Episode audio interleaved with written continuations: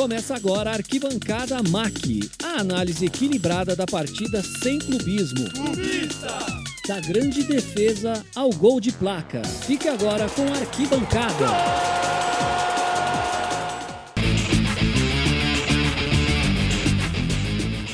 Fala, meu querido ouvinte! Está no ar mais um podcast do Arquibancada MAC. Aqui no Spotify para você, você já sabe, toda semana um ou dois podcasts para você, com a nossa resenha, nosso bate-papo, nossa entrevista, sempre com convidados muito especiais e, e muito importantes para a gente aí.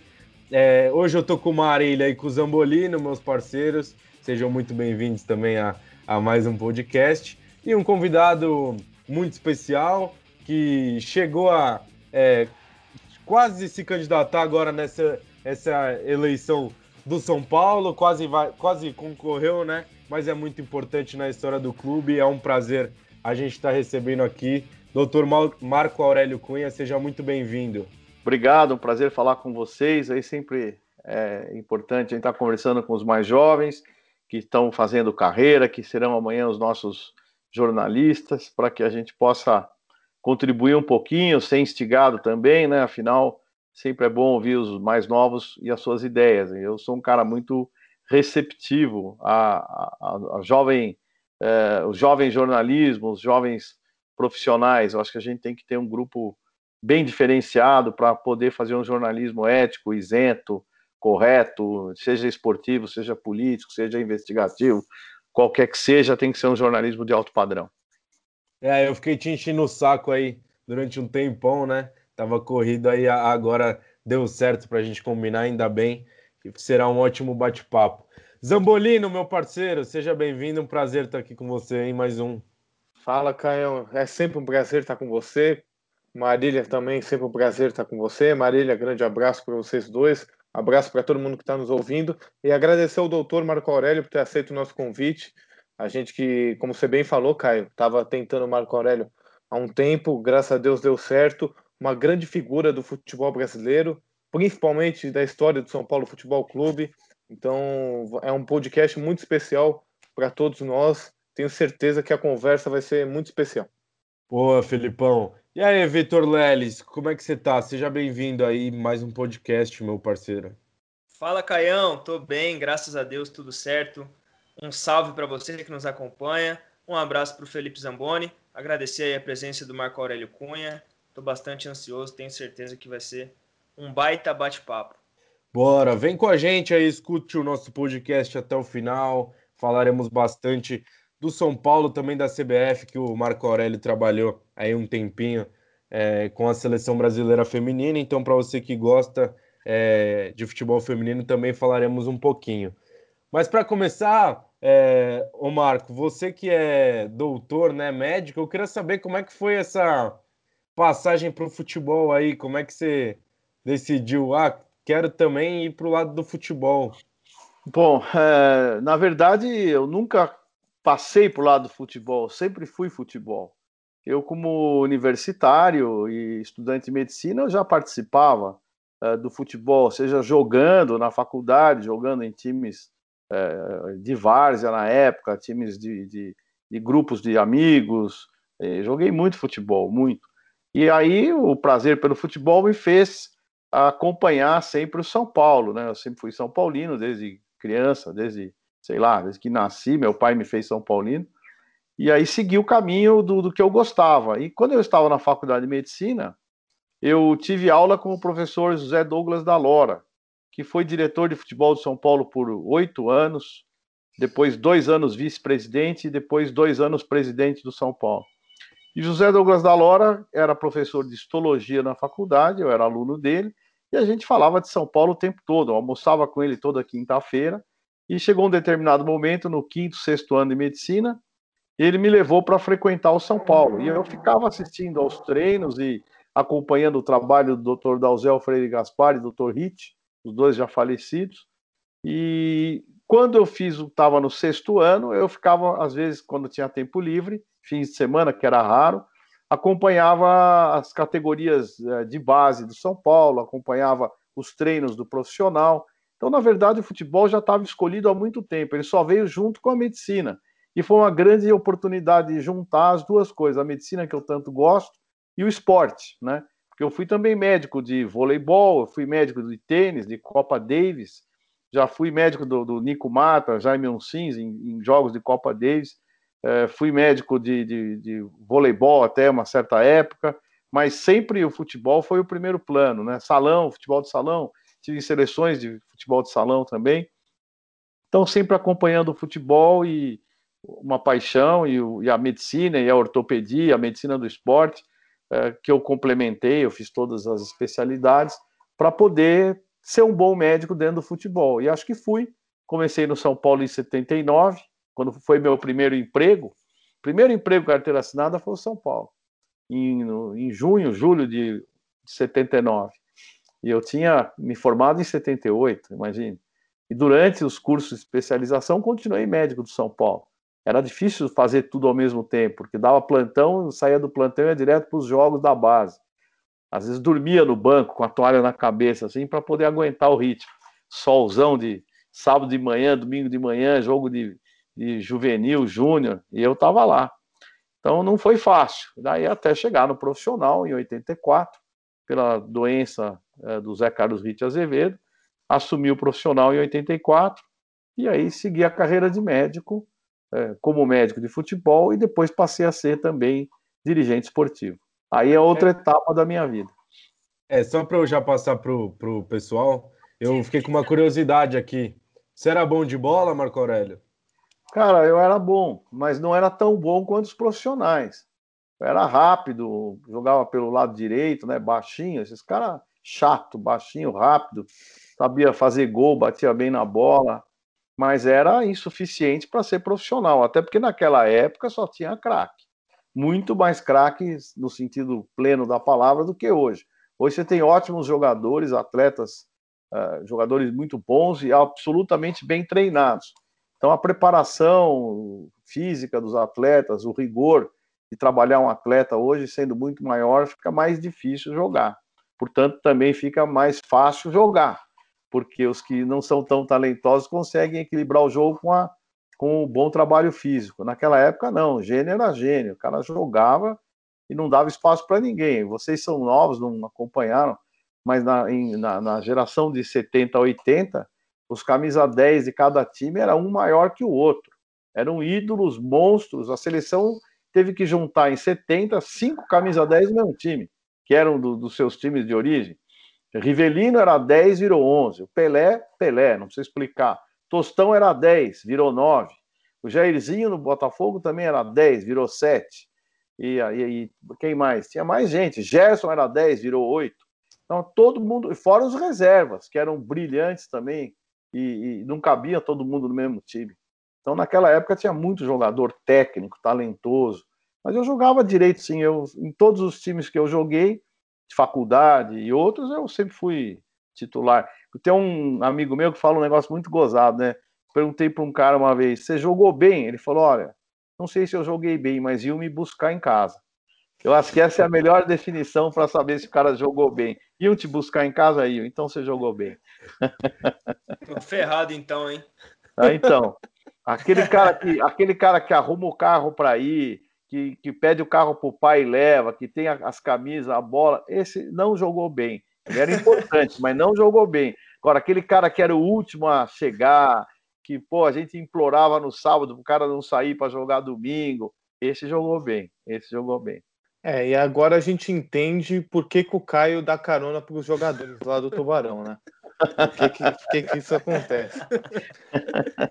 É mais Agora ou menos. leva a bola né? e os coletes também, viu, Felipe? É, mas é. eu também já levei uns caras bem melhor que eu, viu?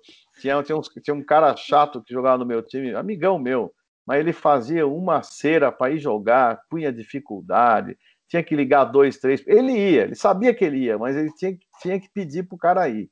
E ele era o melhor do time, obviamente. Doutor, o senhor tem. A torcida do São Paulo tem uma idolatria muito grande para o senhor. Você, é... por favor, vamos chamar de você. Então, por fa... Então, tudo bem. Por favor, é. vamos ser a... próximos.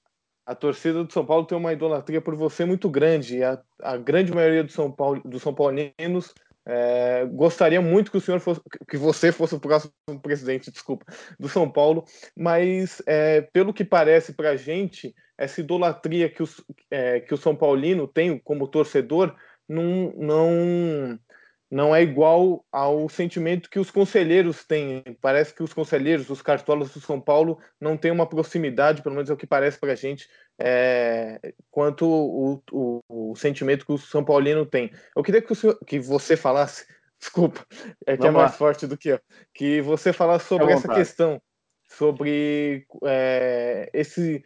Como é que é, na verdade, os, os bastidores do São Paulo, porque a gente viu você perdendo a eleição para o Roberto Natel. Então, pelo menos o que parece aqui de fora é que o sentimento que os conselheiros do São Paulo têm não, não é igual ao que o São Paulino, no geral, possui por você. Eu queria que você comentasse um pouco sobre isso. Isso é absolutamente verdadeiro. Eu tenho bons amigos no conselho, mas obviamente eu não faço média, eu não fico lá o dia inteiro, não faço rodinha, não fico adulando ninguém. E eles têm de mim um sentimento assim de alguém que começou muito cedo no clube, como eu falei, né, como médico, como profissional do clube, e é um sentimento de rejeição por alguém que foi profissional do clube. Eles acham que os, os que são é, é, abnegados, que é uma grande é, hipocrisia, né? Que os abnegados são maiores do que aqueles que um dia foram funcionários do clube. Como se no Bradesco, o Lázaro Brandão, que começou como contínuo, não pudesse ser presidente do Bradesco, né? Chegou a presidente do Bradesco. Lá o Donatel também. Então, os grandes profissionais, eles começam realmente na, no, no, no chão de fábrica, lá no comecinho da carreira, e se tornam CEOs hoje, presidentes de empresas. Mas ainda há um sentimento meio de rejeição a esse tipo de evolução dentro do clube. E, obviamente, porque eu sou um cara muito independente, eu não prometo nada para ninguém, não fico ah, bajulando ninguém, respeito todo mundo, gosto.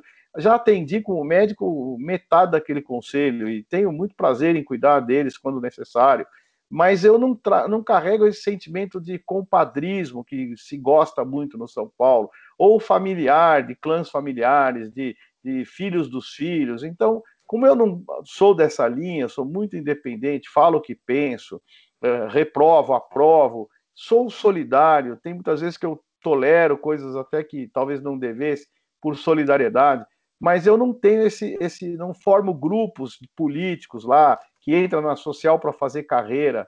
Minha carreira está consolidada, não preciso de nada. O que eu conquistei no São Paulo está lá, na história do São Paulo, nas fotografias, nos vídeos. Então, essa, essa sensação de já ter feito bastante coisa, ter comparecido, ter é, dado resultados, especialmente dado resultados, eu acho que isso incomoda bastante. E às vezes falam, ah, o Marco é arrogante. Não, não sou arrogante, simplesmente sou eu. Eu não preciso ficar o tempo todo dando satisfações, oportunidades, ou prometendo cargos aos outros para ser eleito. Então, realmente, se eu, eu não consigo fazer isso. Para mim é muito difícil eu poder fazer essa, esse tipo de concessão e, portanto, é muito difícil ser votado. Até que eu fui muito bem tive 40% dos votos contra o Roberto Natel, que tem uma história familiar no clube. E que agora, obviamente, é, tem me procurado para que eu o acompanhe nessa eleição e quer que eu participe da gestão futura dele ser eleito. É algo que eu ainda estou pensando. Aproveitando aí esse gancho da parte política, o São Paulo tem um problema estrutural, acho que isso é nítido. É, trocam os treinadores, trocam os jogadores e os resultados não vêm, os títulos não vêm. É um dos times nos últimos cinco anos que mais gastou no futebol brasileiro, só fica atrás do Palmeiras e do Flamengo, e ainda assim quase foi rebaixado em 2017, é, não conseguiu nenhum título. É, você que está lá desde da sua época de faculdade, como você falou, qual é o problema do São Paulo? É a política? São os conselheiros o problema do São Paulo hoje? Não, não são os conselheiros, até porque o conselheiro tem uma atuação muito pequena na gestão executiva do clube. O conselheiro é culpado quando ele escolhe mal. Né? Eu acho que ele tem uma parcela de responsabilidade do voto. Você votou lá no, no, no prefeito da cidade, você é uma, uma fração mínima do voto, mas você votou lá. Se o cara foi mal, a culpa não é sua, você teve a opção de voto. Você não é responsável pela gestão do cara. Mas é frustrante saber que o seu voto deu, deu voz a alguém que talvez não tivesse as condições de, de executar bem o trabalho. Mas é, isso é o exercício da democracia. Você é, é, confia, aposta muitas vezes, tem lá a sua ideia de que esse possa ser melhor que o outro, sem que nenhum dos dois fosse testado.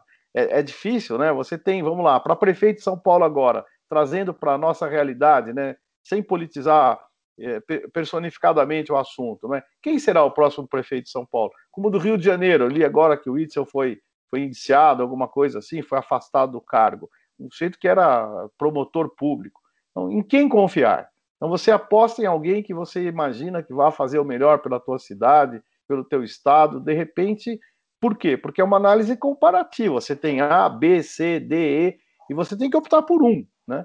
Então você vai optar por essa pessoa imaginando que aquilo que ela disse ou a história dele possa fazer com que as coisas andem bem. Para a prefeitura de São Paulo, quem será o candidato? Nós não sabemos, quer dizer, está muito difícil escolher alguém. Quem você confia? Provavelmente ninguém. Né? E no futebol, no clube, embora seja uma amostragem menor, o, o universo bem mais restrito também fica nesse sentido. Votar em quem? A eleição passada era o Pimenta e o Leco. Por proximidade, por entender que o Leco estava no conselho, e presidente do conselho, e que ele tinha uma relação de amigos muito boa dentro do São Paulo, inclusive a mim, eu imaginei que ele pudesse reunir um grupo de pessoas de ótimo nível, com, com expertise, usasse o estatuto para contratar profissionais de fato, a mudança do estatuto, e nada disso aconteceu. Ele, depois que eu votei nele, acho que nós fomos conversar uns cinco meses depois, né? Eu estava na CBF, mas não importa. Você tem uma pessoa que está numa CBF, que tem um histórico vencedor no clube, que tem respaldo de muita gente, torcedores e tal. Você não vai procurar esse cara para pelo menos ouvir alguma coisa, trocar uma ideia, sentar numa mesa, vem tomar um café, o que, que você está pensando, qual a sua sugestão, o que você acha. Nunca fez isso. Mas eu votei nele, eu entendi que ele fosse fazer. Ah, você está se colocando, uma vez eu ouvi isso, como muito importante aqui dentro. Não, não estou me colocando como muito importante, estou me contando como alguém que colaborou, alguém que tem história no clube, uma história de vitórias, que poderia ter uma voz, uma opinião, é, algo concreto para ajudar uma gestão. Mas isso nunca aconteceu, nunca, a não ser em 16, quando de forma desesperada o São Paulo estava um ponto do rebaixamento. Ele me procurou até por sugestão de outros, não foi uma coisa da cabeça dele, para eu voltar. Eu me, eu me desvinculei da CBF por três, quatro meses, uma licença não remunerada, e vim ajudar o São Paulo pós-invasão do CT, com um time mediano para ruim, jogadores distantes um dos outros. E aí eu falei, só se vou apostar na base, vou ter que pôr esses moleques para jogar, porque com esses caras aqui nós não vamos a lugar nenhum.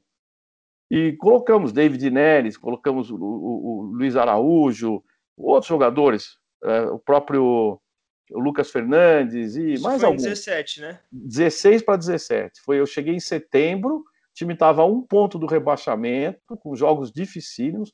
Para ter uma ideia, foi a última vez que a gente ganhou do Corinthians de 4 a 0 no Morumbi, gol do Cueva de pênalti, gol do Luiz Araújo, dois gols. Isso, gol, gol, dois, dois gols do, do Luiz Araújo. Não, Cueva fez o gol de pênalti cavadinha, dois gols do Luiz Araújo, o outro eu não lembro. Não, foi um gol do Chaves, um do, do Luiz Araújo e um do Neres, né? Não, não, foram dois do Luiz Araújo, um do. Acho que pode ter sido um do Chaves e um do pênalti, um pênalti que o Cueva bateu, de cavadinha. É, Cuevadinha. Então, é. se, se, os, se o problema não são os conselheiros, a gente sabe que não é treinador e não é jogador, qual é o problema? Gestão, gestão, escolha do presidente, o comando, né? Então vamos lá. Eu, eu sou super amigo do Raí, defendo o Raí em todos os sentidos. Mas eu passei em 16 por lá e vi a dificuldade que é você convencer o presidente, quem acompanha o presidente nas, nas diretrizes lá uh, do São Paulo, o próprio gerente Alexandre Pássaro lá, é, você, eles têm um, um, uma visão paralela do futebol e quem tem a caneta é, é o presidente. O presidente que muitas vezes dá as diretrizes, né? Tanto que quando eu terminei o meu trabalho, em dezembro para janeiro, deixei o Rogério Ceni como treinador, eu saí, o Rogério já brigou, já vendeu todo mundo, quer dizer, eu, eu percebia que isso poderia acontecer e não ia acontecer comigo. Eu não ia deixar acontecer isso. Portanto, eu preferi voltar à CBF. E ele me perguntou: você não vai continuar, né? Eu falei: é, não, né? Um convite desses tem que dizer não, né? E aí eu voltei para a CBF, até de forma triste, porque eu gostaria de continuar colaborando com São Paulo. mas haveria uh, eleições em abril e eu não queria estar vinculado ao São Paulo e votar. Então eu, eu saí, me desvinculei novamente para votar e acreditei nele, votei nele, imaginando que pudesse fazer uma gestão com as pessoas que ele tinha. Mas ao contrário, ele trouxe outras pessoas com pouquíssimo histórico dentro do clube, com pouco conhecimento, dominaram a política do clube, estão lá hoje se dizem oposição, se dizem é, é, distantes do, do presidente e são absolutamente próximos do presidente, estão lá o tempo todo, nunca saíram. Basta ver, tem uma foto do quando o Daniel Alves se apresentou com um staff diretivo do São Paulo. Se eventualmente o Casares ganhar, vejam daquela foto quantos serão diretores. E ficará claro que eles dominaram o clube, isolaram o presidente, o presidente também não soube se, se impor, e hoje é o resultado que o São Paulo é esse. O Caio, só, só... a título informativo aqui, eu pesquisei e foi um do Cueva de pênalti, um do David Neres, um do Chaves e um do Luiz Araújo mesmo. Então eu tô, não me lembro. Achava que eram dois do Luiz Araújo, foi um, né? Acho que o Luiz Araújo foi bem também contra o Santos na Vila. Foi, fez dois também, né? Acho que fez dois. É, eu tô. Então, você veja, é, esse foi o São Paulo que eu deixei. São Paulo que eu deixei. O São Paulo estava para cair, morto, e contratando jogadores de Série B. Quando eu cheguei, havia contratado dois jogadores comuns, sem grande relevância, e, e, eu tinha que usar aquilo. Quando eu vi, eu falei: não, traz a base para cima. E aí trouxemos esses jogadores e as coisas caminharam e foram bem. E graças a Deus nós terminamos em décimo lugar. Agora, olha que interessante. Décimo lugar, você pode olhar aí, eu acho que foram 50 pontos. E no ano seguinte, no ano seguinte, com grandes contratações. Contrataram Petros, uh, uh, o, o Jusilei voltando em boa forma, o Hernanes e o Prato. Olha essas quatro contratações. Eles, com a torcida carregando o time para o estádio, ficaram um ponto atrás de 16. Acho que fizeram é, um ponto a menos. São Paulo ficou em 2016, São Paulo ficou em nono com 55 pontos e, e em 17. Pode olhar. Em 17 ficou 17 um... foi quando foi o, o ano que o Rogério esteve à frente do São Paulo, que o São Paulo acabou vendendo o Luiz Araújo, né? Vendeu... Isso, isso. Mas daí contratou um monte de gente. É, contratou um, alguns medalhões. E quantos São Paulo, quantos pontos São Paulo fez em 17? É, em 17 São Paulo fez 50 pontos, ficou em 13 terceiro. E em, em 16? 55. Ficou em de... ficou é 55. Aí, então você vê só. E ali com o CT invadido e etc. Então foi a minha contribuição para o, o presidente naquela época. E depois nunca mais fui chamado para coisa nenhuma. Fiquei lá na seleção, muito feliz, até porque fui muito bem lá no, no futebol feminino, gostei muito do trabalho, um trabalho dificílimo, cheio de, de de questões para a gente resolver, do empoderamento feminino, do momento da mulher se apresentar, ter direitos semelhantes, iguais. E nós trabalhamos em cima de, dessa dificuldade entreguei uh, o, o, futebol feminino com as mulheres tendo exatamente as mesmas oportunidades que os homens têm dentro da CBF. O Caio, só fazer uma rapidinha aqui, eu já, já passo aqui para você. É, Marco, pegando o gancho aqui da eleição, você não acha ruim e até de certa forma errado a eleição de São Paulo eh, não ser feita pelos torcedores? Porque não. o. Não, não por favor. Eu vou explicar para você por quê. É o desejo de todo mundo a democratização plena do clube. Porém, é, é, é assim: toda vez que a gente está num mau momento, a gente costuma questionar a regra do jogo. Ah, porque lá mandam poucos e tal. Eu também acho que mandam poucos, eu acho que está na hora de abrir isso, está na hora de abrir, mas não é abrir geral, porque amanhã, vamos lá, o, o, o, um grupo de torcedores se junta, a torcida organizada, outra torcida organizada, e o presidente de São Paulo vira o presidente organizado. Por uma questão de, de, de, de arranjo, de acerto, de, de massa. Então, tudo tem que ter calma, não é desse modo. O que eu falei, que eu vou colocar para o clube é o seguinte: eu acho que é um clube de poucos sócios, são, sei lá, 6 mil sócios ativos, pode ser mais, pode ser menos, com a pandemia muita gente saiu. É, um, um, título que custa, não é caro, o título do São Paulo, embora também não seja barato, para o sócio torcedor. O sócio torcedor tem um problema, ele é ativo enquanto o time está bem. O time está bem, você tem 100 mil sócios torcedores. Perde uma classificação para a segunda fase da Libertadores, ou para da, da, da oitava para a quarta de final, metade larga de pagar. Então não tem uma assiduidade que a gente gostaria, aquela coisa fervorosa e tal. Eu valor, acho que também é extremamente maltratado o sócio-torcedor pela gestão do São Paulo. Tem que haver proximidade, tem que haver é, apresentação de produtos. O site é tem... é horrível também. Tudo é horrível. A compra de ingresso é horrível, o site é horrível, a, a, a proximidade com o torcedor é horrível. E, e, não é, e a gente fica falando torcedor de São Paulo da cidade de São Paulo. São Paulo tem 20 milhões, 18 milhões de torcedores espalhados. Eu recebo, eu tenho o Instagram, eu tenho 300 mil seguidores no Instagram. Eu recebo mensagens de todos os estados. Impressionante. Acre, Ceará tem demais, Bahia tem demais. Mas impressionante como tem do Ceará, da Paraíba, do Rio de Janeiro, do Amazonas, do Acre, gente que de Goiás, gente de São Paulina, Brasília, Santa Catarina, que quer participar da vida do São Paulo, mas não pode participar. Por quê? Sócio torcedor é muito pouco. Tem que ser algo um pouco maior. Eu acho que o sócio que for patrimonial do clube, então vamos lá.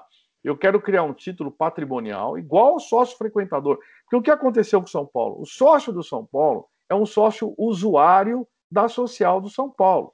Ele vai lá jogar bola, ele vai lá na piscina, ele vai lá fazer churrasco, ele vai na sinuca, é um sócio frequentador. E esse sócio frequentador, muitas vezes, está mais preocupado com a social do que com o time de futebol. E quem arrecada é o futebol. Mas quem decide a história do São Paulo é o social. Aí tem um contrassenso. Aí então você vem com a saída o sócio torcedor votar. Anulando o sócio patrimonial, anulando o conselheiro, também não é assim. Nem tanto ao mar, nem tanto à terra. O que, que nós temos que fazer? Criar o título patrimonial do sócio futebol. Até porque o São Paulo hoje é um clube de vizinhança. É, eu, eu, eu moro aqui em Perdizes, Pacaembu. Moro aqui do lado do estado de Pacaembu. Para eu ir ao Morumbi, um dia normal, demoro quase uma hora. Entre ida e vinda dá quase duas horas. Eu não tenho tempo livre. Como eu vou frequentar a social de São Paulo? Que hora eu vou lá frequentar o clube? Então, o que significa isso? Que é um clube de vizinhança. Gente que mora lá na, na, na região da Francisco Morato, da Giovanni Gronchi, da Raposo Tavares. Esse cara é sócio São Paulo por comodidade. É um clube bom, tem boa, boa estrutura física. Eu, meu filho não tem onde ir, compro um time de São Paulo, vou lá. Eu sou palmeirense. Meus filhos são palmeirenses, de repente até viram São Paulino, mas eles estão frequentando o clube. Esse cara vai decidir a minha sorte. Não que ele vá decidir por maldade, vá votar contra, não acredito nisso, mas não tem o apelo que teria um grande torcedor são paulino. Então nós temos lá 35, 40% ou mais de não são paulinos. E esses caras fazem o quê? Eles querem ser conselheiros, mas nem São Paulinos são. Então precisamos ter mais sócios São Paulinos. E para isso, a minha proposta é o sócio patrimonial do futebol. A gente equilibra com o sócio da social, falando de forma redundante. Então eu tenho é. o sócio do futebol e o sócio da social. Ó, eu não quero ir lá na social de São Paulo. O sócio do futebol seria o sócio torcedor. Não, seria um, um, um plus. Tá. Seria como se. Tá, porque entendi. o sócio torcedor paga 30 reais, 50, entendi. depende do nível. O sócio patrimonial vai comprar o título. O título tá. Só que o título vai custar 50% do título patrimonial, porque não vai frequentar a social. Vai custar 40%.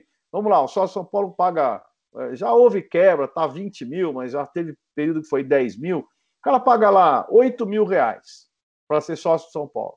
Tem direito a voto e vai ter privilégios para assistir jogo, plataformas de internet, receber notícias, ir a shows. Enfim, nós vamos encontrar um modelo que possa dar a ele, é, os, não diria privilégios, mas os direitos de ser sócio do futebol vai ter uma, uma, uma sessão de arquibancada, de cadeira para ele, garantida para ele assistir o jogo. Então, eu tenho mais 3 mil sócios. Esses 3 mil sócios terão a cadeira dele lá no dia do jogo, marcando antes o ingresso, pagando o ingresso, ingresso mais barato. Entendi. Então, ele vai ser o sócio do futebol, que é o sócio torcedor, mas com título patrimonial. Não o cara que paga hoje, não paga amanhã, daí o time está ganhando, ele paga, daí, daí como é que esse cara vai votar se ele não é assíduo? Você não participa da vida efetiva do clube. É, entendi, Percebe? entendi. Sim, então, sim, ficou, aí, ficou claro. Aí o cara mora lá em Campinas, por exemplo, mora em Ribeirão Preto. Pô, eu sou sócio de São Paulo. Comprei o título, recebo os aplicativos do, do futebol, compro ingresso por, online com facilidade, tenho meu lugar reservado no estádio, estádio de 68 mil pessoas, não pode ter 3 mil lugares para esse sócio. Só nessa brincadeira aí, São Paulo vende a 5 mil reais, 3 mil sócios, São Paulo está faturando 15 milhões. E mensalidades, metade do que é a mensalidade do social. Até porque ele não é sócio familiar, ele é sócio unitário. Por isso vai ser mais barato também. Então, aí sim, eu participo da vida do clube, sou sócio patrimonial, não vou deixar de pagar, porque eu depositei lá um dinheiro que, que sei lá, em 10 vezes, mas gastei lá 5 mil, 8 mil, 10 mil para ser sócio do São Paulo. Não vou jogar isso fora. Porque o sócio torcedor, ele está hoje, não está amanhã, daí ele volta, ele muda, ele, não, ele é muito volátil. Então é muito bonito dizer, o sócio torcedor deve votar. Mas se ele não frequentar a verdade do São Paulo, se ele não for assíduo, se ele não tiver presente o tempo todo e não banalizar, porque amanhã também eu, milionário, por hipótese, não sou, né? Aí pega um cara aí com muito dinheiro, ele compra aí 2 mil sócios torcedores e ganha a eleição do São Paulo. Baratinho. É, ô, ô Marco, voltando esse é, o lado, esse é o lado nebuloso do sócio torcedor. Vamos é. imaginar aí que uma, uma, uma, vamos, vamos falar hoje, uma milícia aí, uma gangue, o dinheiro do tráfico, pega lá e compra lá, gasta um milhão de dólares para comprar sócio torcedor. Elege o presidente.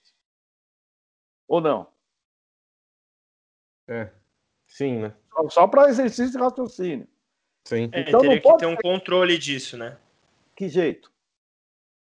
Eu vou lá e compro mil laranjas, pago lá o título, pago o sócio torcedor deles, fingindo que sou bonzinho, depois me candidato a presidente de São Paulo, eles votam em mim, porque eu paguei o sócio torcedor deles. E aí?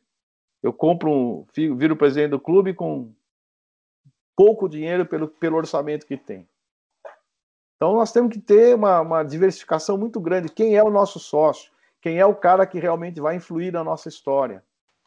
É aquele cara que está disposto a contribuir mesmo. Porque uma coisa assim, o sócio, é, há uma diferença. O sócio torcedor, ele quer vantagens, né? Eu entendo que ele mereça ter é, retorno de ser sócio torcedor, mas não vantagens. Porque você tem que ajudar o teu clube e não receber vantagens do seu clube. É diferente. É, o, o, Marco, voltando a falar um pouquinho, um pouquinho da, da próxima gestão do clube, é, as eleições agora, como a gente já falou aqui, é entre o, o Júlio Casares, que é, tem até uma, um, uma briga bem conhecida de vocês que aconteceu em 2013, é, no Mesa Redonda lá com. Vamos deixar, com... claro, vamos deixar claro que eu não briguei com ele. Eu tá, não aqui. briguei com ele. Foi ele tá. que foi grosseiro comigo. É bem difícil, é só assistir. Tá bom, tá bom. Uhum. E que ele é, teve essa esse caso que aconteceu na Gazeta. Eu queria saber primeiro como é que tá, se existe ou como é que tá a relação de vocês hoje em dia, e aí o outro lado, que é o, o Roberto Natel, que vocês, acabaram disputando agora para ver quem ia contra o, o Júlio Casares, que você já falou aqui pra gente que ele quer que você entre com ele e tal. Só que tem muito torcedor são paulino é, inclusive alguns que a gente já conversou aqui, que fala: ah, o que podia acontecer era o Júlio Casares de presidente e o Marco Aurélio é, de diretor de futebol. Eu queria saber se existe alguma possibilidade ou se é completamente impossível. Eu nunca digo que as coisas são impossíveis, até porque as coisas mudam, política é uma coisa de muito, muita conversa. A princípio, eu acho que é difícil, bem difícil é porque eu não tenho esse, essa vocação marqueteira que o Júlio tem, de vender ilusão, vender amanhã tudo e tal, que tal. É muita fala e pouco conteúdo. Né? Não é explícito como eu sou assim. Então eu gosto muito da verdade, da verdade clara, cristalina. É, não, não, não fico escondendo sentimentos e nem vendendo a minha imagem. Né? Então eu acho difícil. Eu não tive nenhum atrito com ele pessoal, apenas acho que ele foi extremamente grosseiro comigo, amando a época da política do momento. Tanto que foi. E, e, e outra coisa, ele se alinhou a todos os presidentes também que não foram bem. Sim. Foi o, o, o, próprio Juvenal no terceiro mandato, que eu também votei nele, lamento, porque era, era uma situação que era por conta da Copa do Mundo, que não aconteceu, e aí a gestão também se degenerou, e ele resolveu trazer o Aidar, e todos sabem o que aconteceu. O Júlio ficou até o último dia, o último segundo com o Aidar na presidência. E depois saiu e abraçou o Leco, depois deixou de abraçar o Leco, mas está lá na gestão como membro do conselho de administração, ao lado do Pimenta, que é, é também no conselho de administração, que assistiram tudo isso que aconteceu com São Paulo passivamente e dizem que não estão na gestão. Então tem algumas coisas que precisam ficar bem claras. É difícil a gente interpretar o São Paulo com falácias, a gente tem que interpretar com atitudes. Eu saí de São Paulo em 2010. Não quero aqui dizer que sou causa, causa de, de títulos e efeito de falta de títulos. Eu saí em 2010. Voltei em 16, uma crise danada.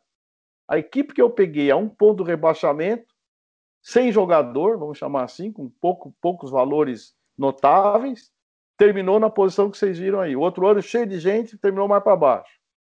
E não voltei mais no São Paulo. Eu nunca tive um cargo estatutário no São Paulo. Nunca fui diretor estatutário. E talvez por isso eu tenha dificuldade de, de, de me eleger, porque eu nunca dependi de ninguém lá dentro. Não fiz carreira lá, carreira política. Fiz carreira profissional. Vamos lá, quem fez carreira profissional? Murici, Rogério Ceni, eu, é, Luiz Alberto Rosan, fisioterapeuta, Carlinhos Neves, preparador físico, Turíbio de Barros, fisiologista. Os caras eram carreira profissional. E há, de repente, uma rejeição porque os caras foram profissionais. Ao mesmo tempo, chamam pelo Murici. Então, é, é há um contra... aí cria um estatuto para contratar profissionais de, de notório saber. Mas aí rejeitam profissionais porque foram profissionais. Então, é difícil entender a, a, a, o sentimento do, do Conselho do São Paulo e vender ideias. Eu não vendo ideias, eu vendo história, vendo resultados que eu conquistei.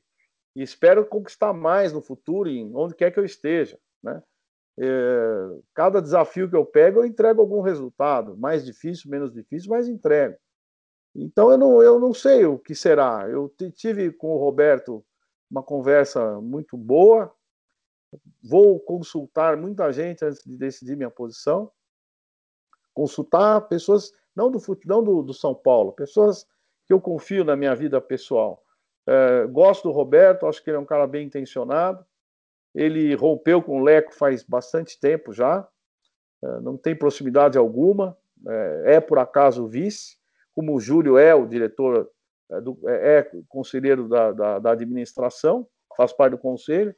É muito difícil você desvincular completamente de São Paulo. Alguém sempre está em alguma posição lá, concordante ou discordante. Então, hoje, na minha opinião, eu vou analisar muito bem. Obviamente, fiz parte da oposição, desse grupo de oposição, que tem alguma dificuldade também de se agregar, de, de juntar todos por uma causa. Mas Existe oposição no São Paulo, Marco?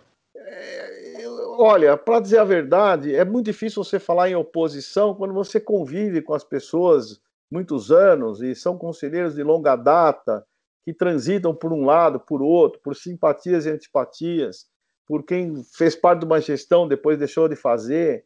É, existe oposição àquele momento. Não existe uma oposição radical assim, vai, o PSOL do São Paulo. Não tem. Não tem. É existe democracia sem oposição? Cara, existe. Existe. Existe democracia sem oposição. A oposição é saudável, né, cara? Mas não é, vamos, vamos entender. Você me perguntou se existe oposição. Existe momento de oposição.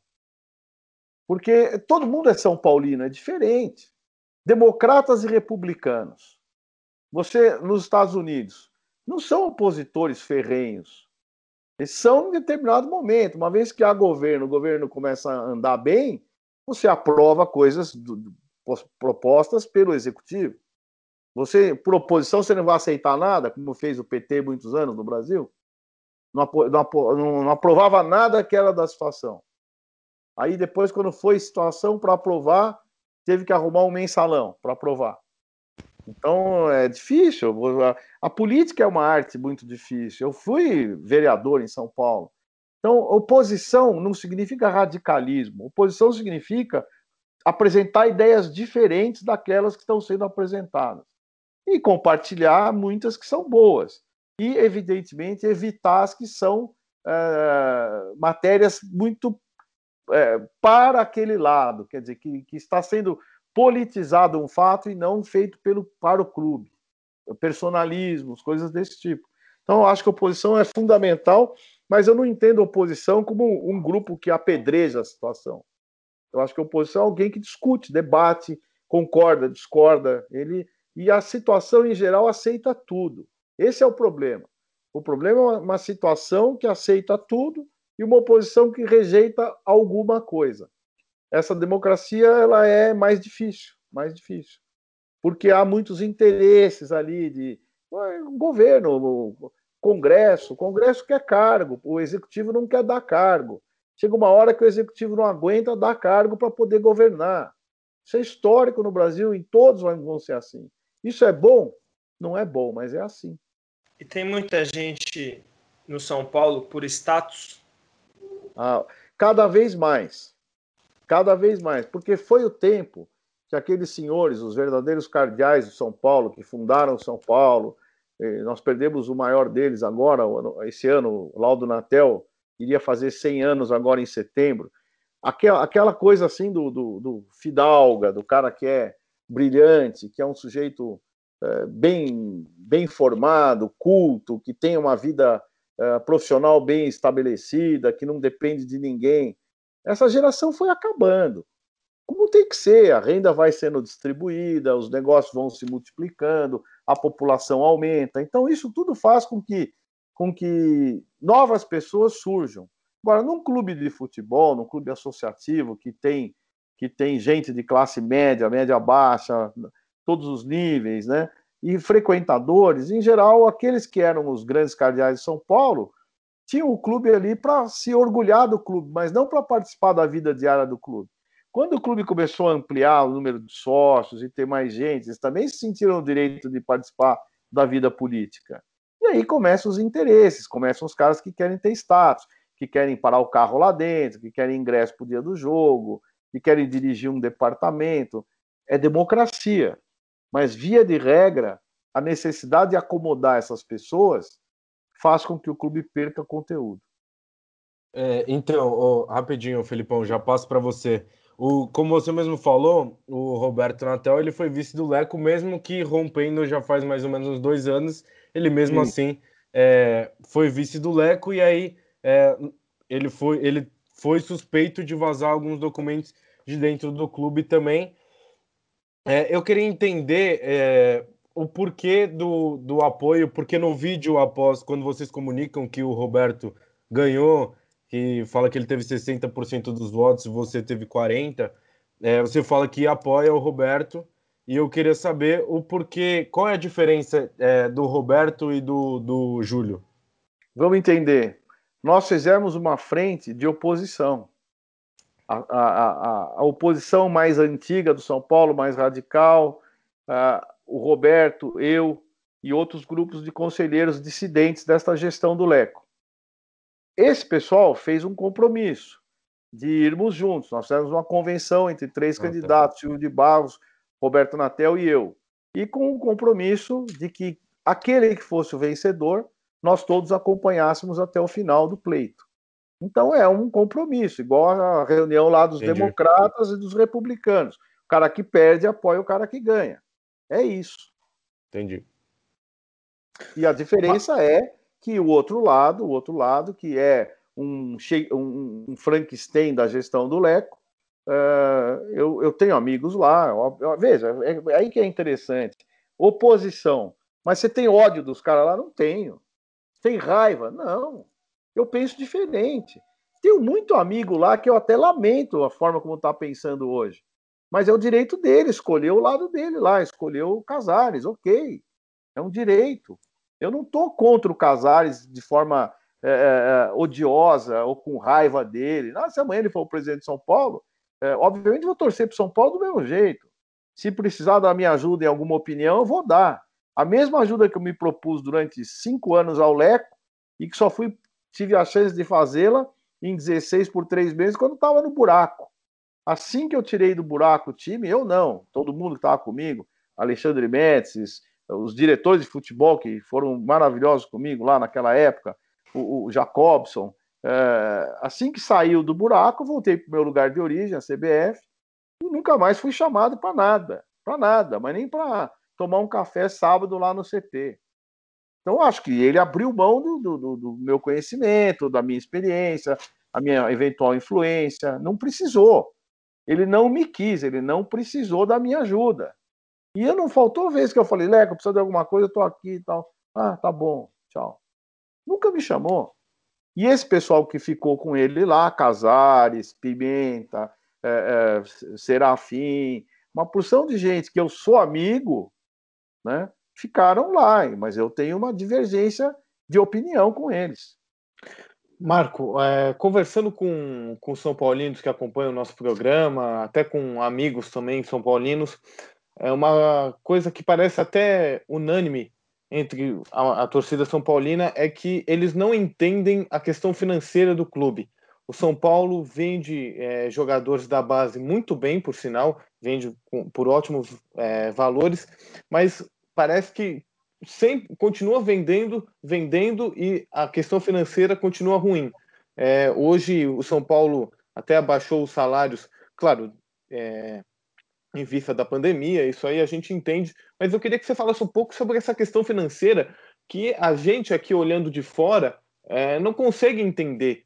É, como o São Paulo é, co consegue vender tão bem joias do clube e ainda consegue manter uma porcentagem de futuras vendas, consegue ter um bom valor para receber e para quitar dívidas, mas continua tendo dívidas altas e, e, e, nessa situação agora de ter que abaixar salário, de realmente viver uma crise é, financeira. Então, eu queria que você comentasse um pouco para esclarecer essa situação.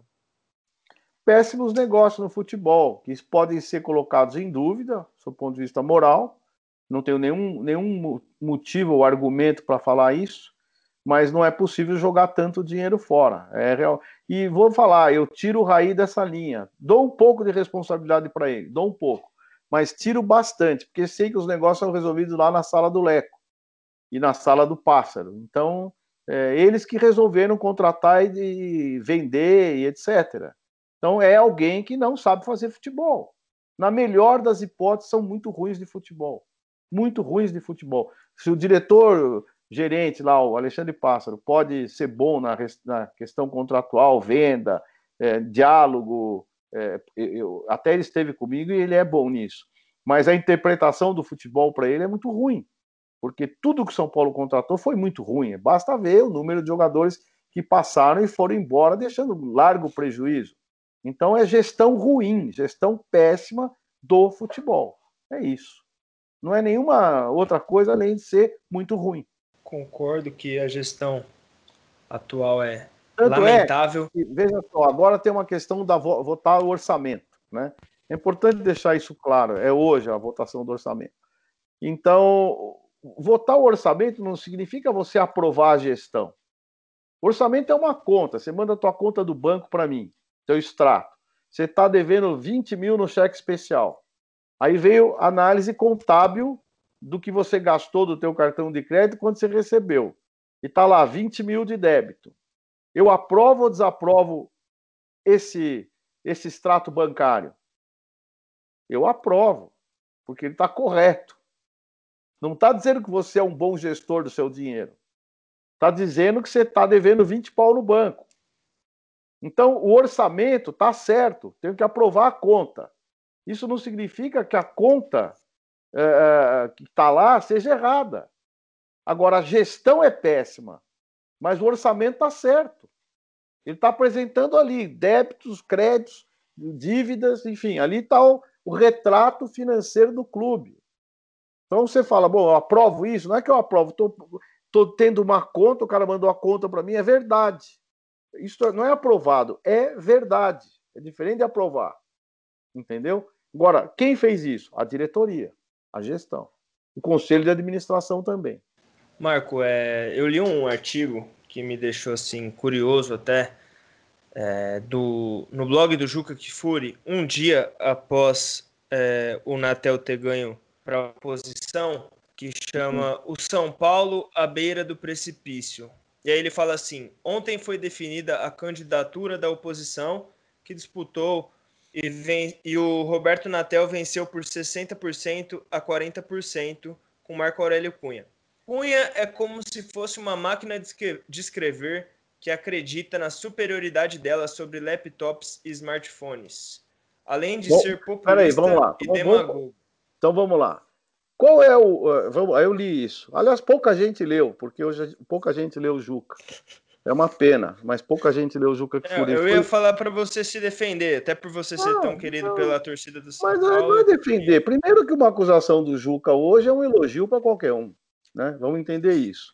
E, e segundo, é, é porque eu nunca fiz média com ele, e ao mesmo tempo, no tempo que ele, sempre um grande torcedor do Corinthians, é, que nós ganhamos muito do Corinthians, ele ficou com raiva de mim. Isso, isso é óbvio. Mas tudo bem, são sentimentos. Agora vamos entender que argumento ele tem para dizer que eu sou é, é, uma, uma máquina de escrever na, na era dos laptops. Que, qual é esse argumento? Veja que é um argumento totalmente pessoal. O que, que ele me conhece para poder dizer? Quando ele trabalhou comigo? Quando ele viu eu trabalhar? Quando ele me viu manipulando algum tipo de tecnologia? Como ele pode dizer isso no sentido metafórico que seja? Mas que argumento ele tem para dizer isso? Essa é a primeira pergunta. Que é a mesma coisa que falar para você, pô, você é ignorante. Mas por que, que eu sou ignorante? Me, me, me, diga, porque você me conhece, você se me acompanha, por que, que você é ignorante? É um tipo do, É, ele critica. Ele fala Aí que ele você fala- ah, que eu sou demagogo. demo- populista demagogo, que você abandonou o mandato de vereador para desfrutar uma boquinha na CPF e aí ele na CBF, e aí ele fala que você fez um péssimo trabalho como diretor do futebol feminino. Perfeito. Então vamos lá. Esse péssimo trabalho, ele tem todo o direito de achar o que ele quiser. Ele é aquele cara que não acompanha, mas sabe. Ele jamais acompanhou o futebol feminino. Se perguntar quem são os jogadores, deve saber a Marta, a Formiga, mas nenhuma. Nunca soube o nome. Pergunta para ele o nome da goleira do futebol feminino, não sabe. O nome da zagueira, não sabe. Então ele não tem a menor ideia do que foi feito no futebol feminino e, e basta dizer as coisas que aconteceram nesses cinco anos, que o futebol feminino ele precisava se consolidar, ele precisava ser apresentado e ficar no, no seu espaço devido. Todo mundo fala de futebol feminino hoje. Quando eu cheguei lá, ninguém falava de futebol feminino. Futebol feminino era algo que ninguém queria ver perto. E eu saio cinco anos depois com o futebol feminino sendo eh, promulgado em todas as mídias, tendo o Campeonato Brasileiro passado ao vivo, jogo da seleção em horário nobre na Globo, passando ao vivo, pela Globo, TV aberta. Isso só se faz com resultados bons técnicos. E não é ganhar a Copa do Mundo. Ah, você não ganhou nada. Ganhei, claro que ganhei. Eu fui à semifinal de uma Olimpíada, que é um espaço importante para você chegar. Nos... Ah, no passado foi medalha de prata. No passado tinha pouca concorrência. Hoje tinha uma concorrência absurda das grandes potências no futebol feminino. E nós estávamos lá, jogando contra a França, perdendo na semifinal, na, pro... na semifinal, na prorrogação, uma Copa do Mundo para a França, sendo que perdemos um gol antes de tirar a bola em cima da linha.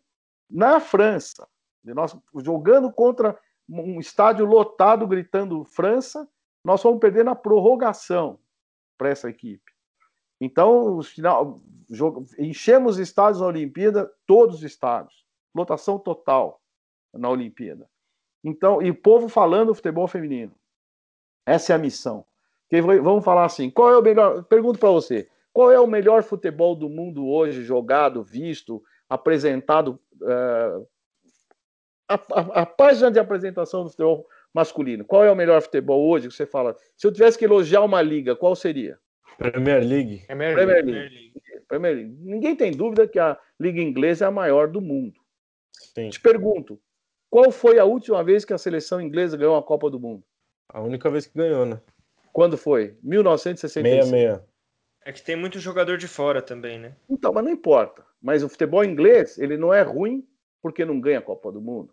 Ele é muito bom. Tá aí a gente assistindo o Liverpool, assistindo times excelentes, né?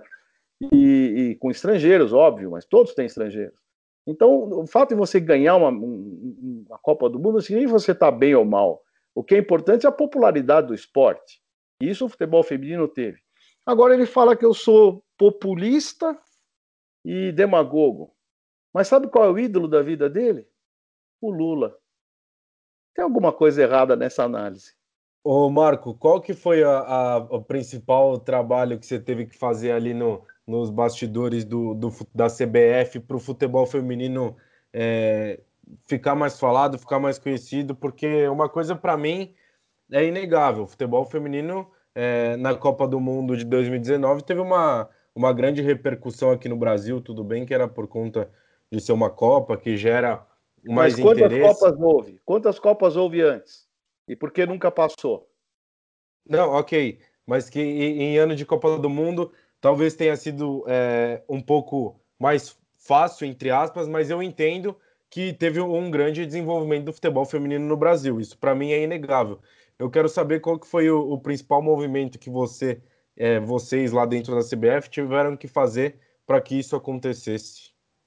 Olha, eu vou falar uma coisa para você que é importante que saiba o mais difícil foi convencer dentro da CBF tudo o que era necessário para fazer pelo futebol feminino. Não que eles não quisessem, eles não sabiam. Eles não levavam a importância do futebol feminino que ele tinha. E tinha que haver um interlocutor com ótima relação com o presidente da CBF. A época foi o Marco Polo, depois o Coronel Nunes, depois o Rogério Caboclo, que entendessem o que era necessário fazer eles tinham que ter alguém que eles confiavam, confiassem, para que eles transmitissem as necessidades do futebol feminino sem que eles tivessem dúvida. Porque o que acontece? O futebol feminino, por ser relativamente novo, obviamente é muito mais novo que o masculino, não gerou pessoas é, organizadores e tal que tivesse uma visão crítica do futebol como um todo e com isso aplicar o futebol feminino eram sempre pessoas devotadas ao futebol feminino, que defendiam o futebol feminino com tal ardor que perdiam a crítica. Quando você gosta muito de uma, de uma modalidade, de algum esporte, você começa a ficar tão apaixonado que você quer que, olha, vamos fazer o seguinte, vamos lá na Globo para ver se transmite a, a, luta de taekwondo domingo à tarde. Não vai transmitir, você sabe disso. Então você tem que, você começa a, a, a criar situações embaraçosas onde o resultado não vem, porque você pede muito sem ter crédito. Então, o que eu fiz lá foi primeiro termos crédito, primeiro nos organizarmos bem, as atletas se comprometerem a um projeto. Tudo isso aconteceu. Veio com a medalha de ouro do Pan-Americano 2015, foi a primeira conquista, as conquistas de Copa América, que quase é uma obrigação, eh, depois as conquistas da base também nas Copa América, ah, uma seleção equilibrada, com jogadoras tecnicamente muito boas, fisicamente no ponto ideal, porque havia muita dificuldade de organizar isso, porque os times eram muito carentes. Você só tem um time bom quando uma seleção boa quando os times são bons.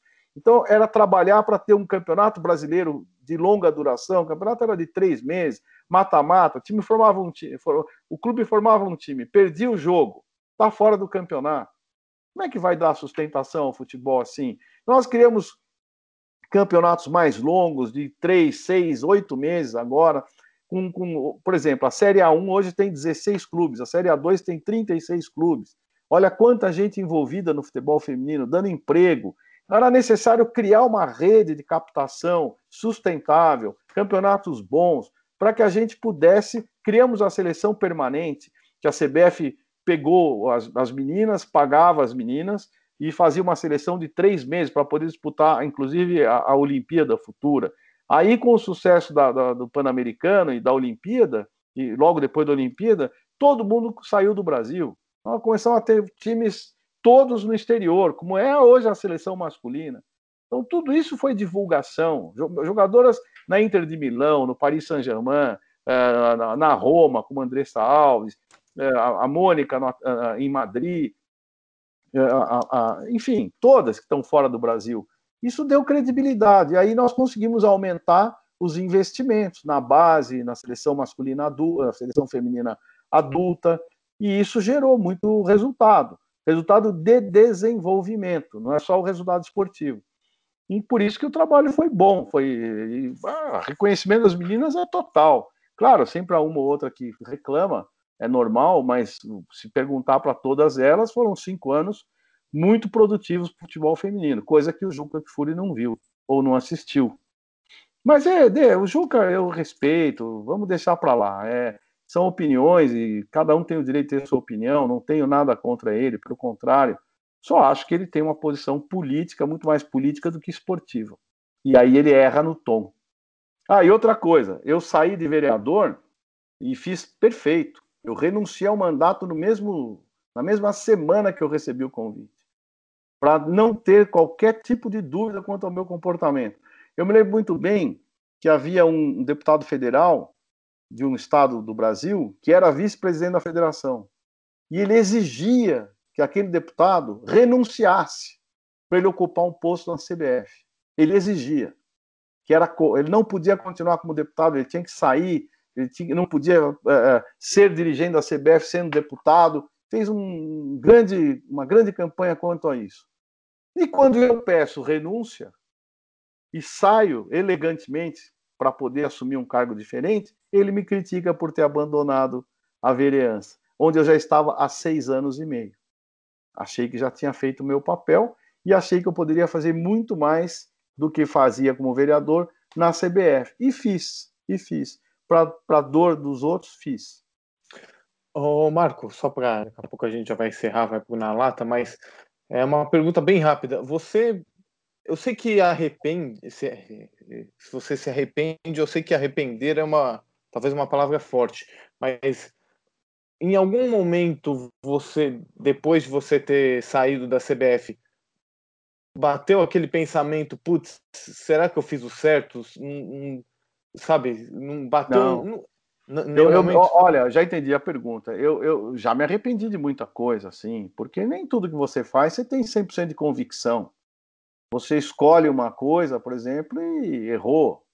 Pô, me arrependo, se eu pudesse ter feito diferente, mas tem coisa que você decide por circunstâncias, né? Você, vamos lá, o cara vai te matar, você dá um tiro no cara, mata o cara. Ninguém quer matar alguém, mas era ele ou você, são circunstâncias, uma escolha dura.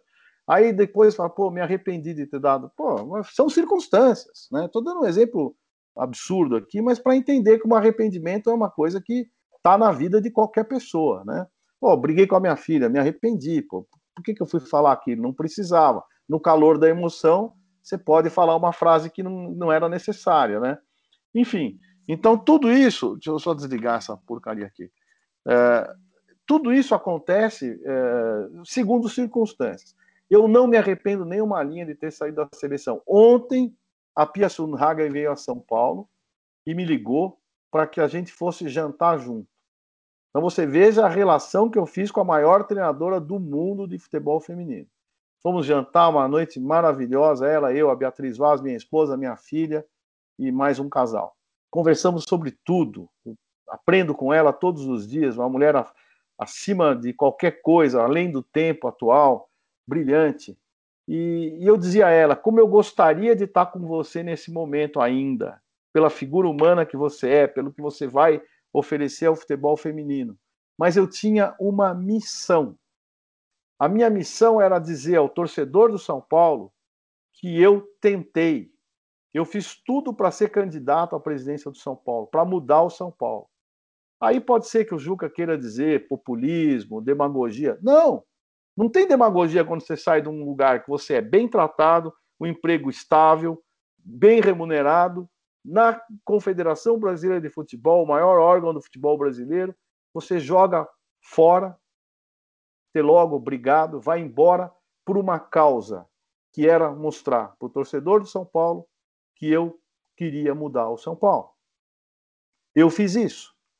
E eu durmo tranquilo. Eu saio na rua, eu escuto, puxa, você tentou. Oh, mas que pena. Eu estava agora, fui almoçar e na saída veio um sujeito ali, eu fui pegar meu carro, o rapaz estava carregando alguma coisa aqui entregar, falou: "Mas o senhor não vai ser o nosso presidente". Puxa vida, mas que pena. Então, quer dizer, eu eu tentei, eu fiz de tudo que eu podia para tentar ser candidato. Não consegui.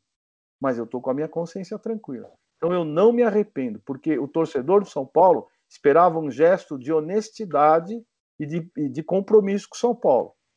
Eu fiz isso e continuarei fazendo pelo São Paulo se puder. Continuarei fazendo. Portanto, eu não me arrependo. Eu acho que o que eu vivi na CBF foram anos maravilhosos. Ganhei amigos extraordinários. Vejo a CBF hoje brilhante, brilhante, num caminho muito bom, apesar da pandemia, muita coisa vai mudar, vai ter grande dificuldade futebol mundial, brasileiro especialmente, sul-americano especialmente, mas eu confio demais na linha de conduta hoje da CBF. E tenho muito orgulho de ter vivido lá cinco anos que foram especiais para mim e, portanto, arrependimento nenhum. Tristeza, sim, de ter deixado um belíssimo trabalho, mas jamais arrependido porque eu fiz pelo São Paulo, eu fiz pelo torcedor do São Paulo. Bora pro Na Lata, Caião? Bora, bora. É, tudo certo aí, Felipão? Marília também? Certo. Querem? Última, não? Vamos pro Na não. Lata, então? Aí eu vou, eu deixo na lata para vocês, se vocês quiserem fazer alguma. Então, Marco, o nosso na lata aqui é um ping-pong, perguntas e respostas rápidas. Aí, se você quiser se estender em alguma, a gente abre Não, uma é exceção. Vamos lá. Beleza? Vamos lá, então.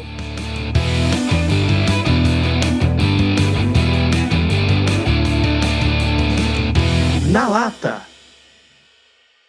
Melhor presidente da história do São Paulo.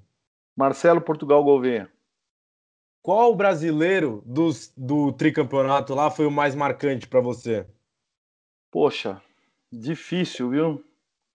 O prim... Acho que o último foi muito difícil. A gente estava muito atrás e a gente conseguiu recuperar os pontos e fomos ganhando jogos incríveis contra o Vasco, da Portuguesa também foi incrível aquele jogo.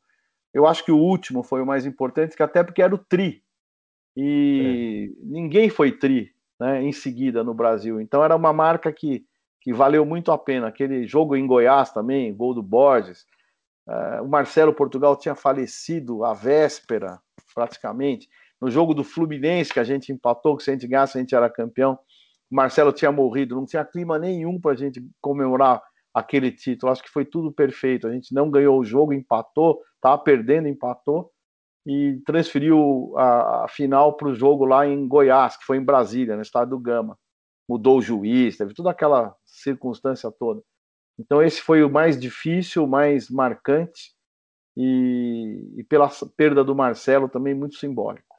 É, tem alguma história aí desses desses anos de, de, do tricampeonato, porque o pessoal gosta de história, bastidor, você ah, sabe como é que tem, funciona, né? Tem tanta história, cara. É difícil falar agora, assim, lembrar de uma em particular, mas eu lembro com saudade dos caras que ajudaram isso, né? Porque o São Paulo teve coadjuvantes extraordinários, né? Que eram praticamente protagonistas. O Souza, para mim. O Souza foi importantíssimo naquele campeonato. Jogou de lateral, jogou de volante, jogou de meia nossa, o Souza e ele era divertido demais, né? O Cicinho. Cicinho também, antes, né? Nos, nos campeonatos, no Mundial, no primeiro brasileiro, também um cara fundamental. Então tem histórias. Teve uma, por exemplo, que pouca gente sabe, num jogo da Libertadores, agora não vou lembrar qual, mas era decisivo aí, da fase de quartas de final. Cicinho teve uma cólica renal, mas intensa. Cheguei no CT cedo, ele estava lá, eu falei, vamos fazer exame agora. Levei ele para o hospital para fazer uma, uma ultrassonografia, depois uma, uma ressonância, e ele não podia comer, estava com dor. Bom, resultado, eu trouxe ele para minha casa, aí, depois do exame, eu moro perto, não perto do CT, mas próximo, né? Falei, deixa aí, pus ele no meu quarto lá, a, a, a nossa colaboradora, funcionária, fez uma sopa, deixei ele dormindo, fiquei, fiquei aqui em casa com ele dormindo. Quando, e o pessoal perguntou, e os cicinhos? Deixa o cicinho, deixa o cicinho.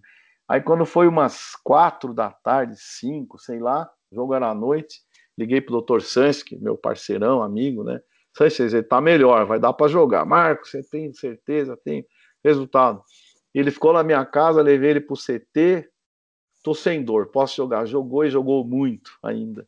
Então essas coisas assim únicas, né? Que, pô, levar o cara para casa, dorme na minha cama, fica lá, a moça faz comida para ele e tal, acordou confiante e foi para o jogo, né? Essas, é essa é a diferença de você estar tá próximo do jogador, jogador confiar em você. Uh, eu Cici é um cara que eu Tenho camisa dele da Roma, do Real Madrid, tudo, coisas, lembranças dele, né? Então, esse tipo de afeto, de consideração, eu sempre fiz no São Paulo, por isso que as coisas andavam bem lá, nós não tínhamos problemas, tínhamos, mas resolvia tudo, tudo no, na boa fé, entendeu? Entendi. É, um ídolo é, na vida. Careca. O maior ídolo da história do São Paulo. Ah, sem dúvida é o Rogério Ceni, né? Porque a gente vive muito o momento atual. Eu até falei uma vez, acho, acho, acho que a gente devia dividir os clubes de futebol em 50 em 50 anos, né? E possivelmente depois de 30 em 30. Porque meu pai falava do canhoteiro, né? Canhoteiro maior, os mais antigos só falam do canhoteiro. Canhoteiro era o maior jogador da história do São Paulo até então. Teve o Leônidas, que teve a passagem marcante, mas o cara da casa era o canhoteiro, né? Como foi o Roberto Dias da minha geração, o quarto zagueiro, né? Como é o Rogério Senna, a geração de todos vocês aí e tal. Então, mas a gente deve guardar os ídolos assim. Eu, eu, eu faria o ídolo de até 50, né? É, ou até 60, e de 60 até 2020, quer dizer, essa, essa é, a, é a forma de poder é, equilibrar o jogo, porque senão como é que você vai falar no Palmeiras do Ademir da Guia e depois quem? Quem veio? Aí, vamos lá. Ah, o Dudu é maior que o Ademir da Guia, mas nem por um sonho, né? Uh, ou, sei lá, o Alex é maior que o Ademir Mar... da Guia. Não, nem tem o Marcão um só na briga tem o Marcão. Então, então tem gente muito séria, muito boa, que passou pela história, foi ídolo máximo daquela geração. Depois vem outra geração. Aí não quer dizer que apagou o outro, né? Mas como a memória é sempre recente. Esse né? é um bom pensamento, hein? Eu nunca é, tinha eu, pensado nisso. Eu acho, a gente tem que guardar por etapas. A né? cada 30 anos, o maior ídolo daqueles anos 30, do 30 ao 60, do 60 ao 90, do 90 a 2010, 2010 a 30 e fazendo ídolos por gerações, porque é injusta a comparação. O pessoal fala Messi e Pelé. Pô, eu vi os dois, é incomparável Pelé, incomparável. Mas para quem não viu, o Pelé é o Messi, vai tirar deles. Para mim, o Maradona é maior que o Messi. Eu vi o Maradona, cuidei dele lá no Nápoles, junto com o Careca. Então, Maradona é incrível. Para mim, Pelé, Maradona, aí não sei mais, Zico, Rivelino, Messi, aí vem aí, vai misturando todo mundo. Por isso que é difícil falar o melhor. É, você acha que o Leco saindo agora no fim do ano tem uma grande chance do Rogério ser o técnico de São Paulo para o ano que vem? Por populismo, sim. Entenda o que eu estou dizendo. Se o presidente futuro for se escudar em, em, ídolos, ele vai errar como o Leco errou. O Leco trouxe uma porção, trouxe Raí, trouxe Lugano, Ricardo Rocha, Rogério Ceni, e não apoiou nenhum deles de forma definitiva. Talvez o Raí, talvez o Raí. Mas é, é, eu não gosto muito desse tipo de gestão com idolatria. Quando trouxeram o Pato, eu falei: estão trazendo idolatria, não estão trazendo um jogador que vai ser cara do São Paulo, que vai. É, é são jogadores dispersos, né? O Pato é um excelente jogador, é bom menino, mas é disperso. Aluno disperso, aluno que está na aula, está olhando para Vive cima. na Patolândia, né? É, vive ali no, no, que ele gosta. Quer dizer, o, o, futebol só ganha. Você pega o Bayern de Munique, o envolvimento daqueles jogadores, Thomas Miller, é, porra, você vê o cara jogando o tempo todo intenso, 90 mil, e sai dando risada. Não tem uma gracinha, não tem um nada. Vai ver se ele fica na rede social fazendo gracinha. Enfim. É, é, é isso, a gente precisa parar, o futebol brasileiro precisa parar de gracinha. Nós estamos na geração da, da tecnologia, do TikTok, do, do, do Instagram, é, da careta tal. O Lugano falava isso para mim uma vez. É, uma vez estavam conversando com ele, ele falou: Sabe qual que é a diferença do Uruguai para o brasileiro? Falei: Qual é, Lugano? Jogador uruguaio, jogador brasileiro. Essa é a diferença. Não fala mais nada, precisa? Não precisa falar Não. mais nada. É, é. A gente precisa parar com isso, pô. A gente precisa começar a ter time que é sério, que toma conta do serviço, pô. É serviço. Não é só futebol, é serviço. E eu falo isso diretamente para eles. E eles entendem essa linguagem. Quando você fala isso, o cara fala, porra, tem razão. Jogador meu que sair para falar com a câmera de televisão depois do gol já vai tomar pau. Já vai tomar pau. Vai abraçar teu amigo passou a bola para você. Não ir lá falar com a câmera, ô mãe, porra. Babaquice. Tem uma é... curiosa dessa aí, o, Marco Aurélio, que o São Paulo tinha per... São Paulo hum. tinha perdido de 3 a 0 pro Palmeiras lá no Allianz Parque. Hum. E aí acabou o jogo, né? O puto da vida aqui em casa. Aí eu olho pra televisão, tá o Anderson Martins trocando camiseta com o Luan, com o Luan zagueiro do Palmeiras, dando risada, perdeu de 3 a 0 lá na casa do Palmeiras e trocando camiseta como se nada tivesse Não, acontecido. Né? Eu acho que ele pode até trocar a camisa com o cara, ser amigo do cara, troca no vestiário. Respeita o torcedor. Essa é a diferença. Você é. tem um comportamento correto com aquilo que esperam de você. Né? Esperam de você. Tem que respeitar o cara. Tem que respeitar. Eu não acho ruim. Eu sempre fui um cara que sou bom perdedor. Uma vez nós perdemos para o Corinthians, gol do Betão no fim, tá? o Betão apanhando, sofrido, eu conheci a história do Betão. Aí eu terminei, dei um abraço no Betão, falei, ó, oh, Betão, se foi para perder, ainda bem que perdemos com um gol teu aí, que você é um cara legal. E fui embora. Pode ser que não tenha sido o melhor, porque o torcedor vê aquilo e acha que eu não tô ligando. Eu tava puto. Mas eu fiz aquilo até para ficar com menos raiva, entendeu? Então, mas tem hora que você tem que se comportar de acordo com a circunstância, aquilo que eu acabei de dizer. Você tem que ter o teu comportamento pensando no torcedor. O que, que ele espera de mim? Que eu esteja puto da vida. Agora, não que eu vá xingar jogador como ele, eu não vou cometer os deslizes que o torcedor comete, mas eu não posso também ser eh, negligente aquilo que o torcedor sente.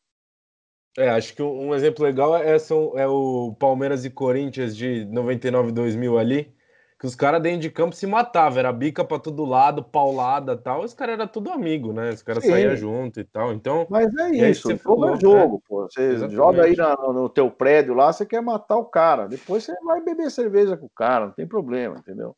É. É. A, a Libertadores e o Mundial de 2005 para você foi, foram, né? Ah, acho que o ápice, né? O maior. Eu, eu me lembro que eu sempre falei, eu vou devolver o São Paulo à Libertadores e quero um título, né? Para ter uma ideia, hoje eu fui almoçar numa churrascaria até ruim, que foi a festa do São Paulo lá, e perto lá da, da, da, da Morato, na Francisco Morato. Qual que é o e... nome da churrascaria? Ah, não, não vou falar. Não, é, é. Agora é época, época de, de pandemia, estão voltando, então vamos dar o, vamos dar o, o direito a, a, a não estar tá o melhor possível. E aí foi, a festa foi lá, porque de última hora, aquela coisa toda, né? E o jantar foi lá. E aí a taça, ficou a taça lá e tal, o troféu da Libertadores e, aquela, e aquele prato bonito, né, da Libertadores, da Toyota tal. Pô, aí foi o Marcão, pegou o troféu, levou tal. Pô, quando eu vejo o negócio, tá todo mundo indo embora, ficou ali o prato, né? Falei, e agora, né? Agora levo eu. Peguei o prato, levei para minha casa, Cheguei para minha esposa, mostrei, falei que ganhamos a Libertadores. Claro que ela sabia, acompanhou, minha filha estava junto. Tal. Aí falei, bom, hoje ela vai dormir aos nossos pés. E coloquei no pé da cama o prato da Libertadores e dormiu aqui em casa. Essa, essa foto é muito legal, tenho aqui, quer ver?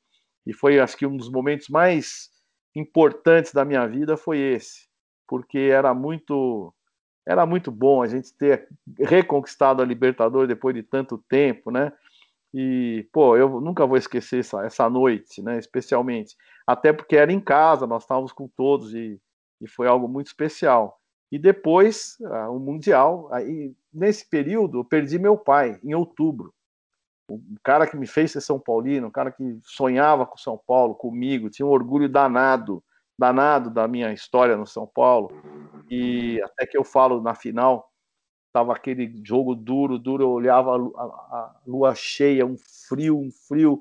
Eu, e eu falava com meu pai, porra, faz a gente ganhar esse jogo, né? Tava pensando nele o tempo todo, pelo tanto que ele era São Paulino, pelo tanto que ele se importou comigo como São Paulino, né? Então foi realmente um dos momentos mais mais lindos da minha vida foi ganhar aquela aquele mundial em Tóquio, como a gente queria, ou em Yokohama, no caso, né?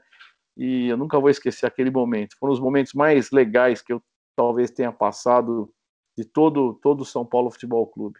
Foi muito bom. Enfim. É, a Copa de 2019 para você foi? Copa de 19 da França, do feminino? É, da França, isso.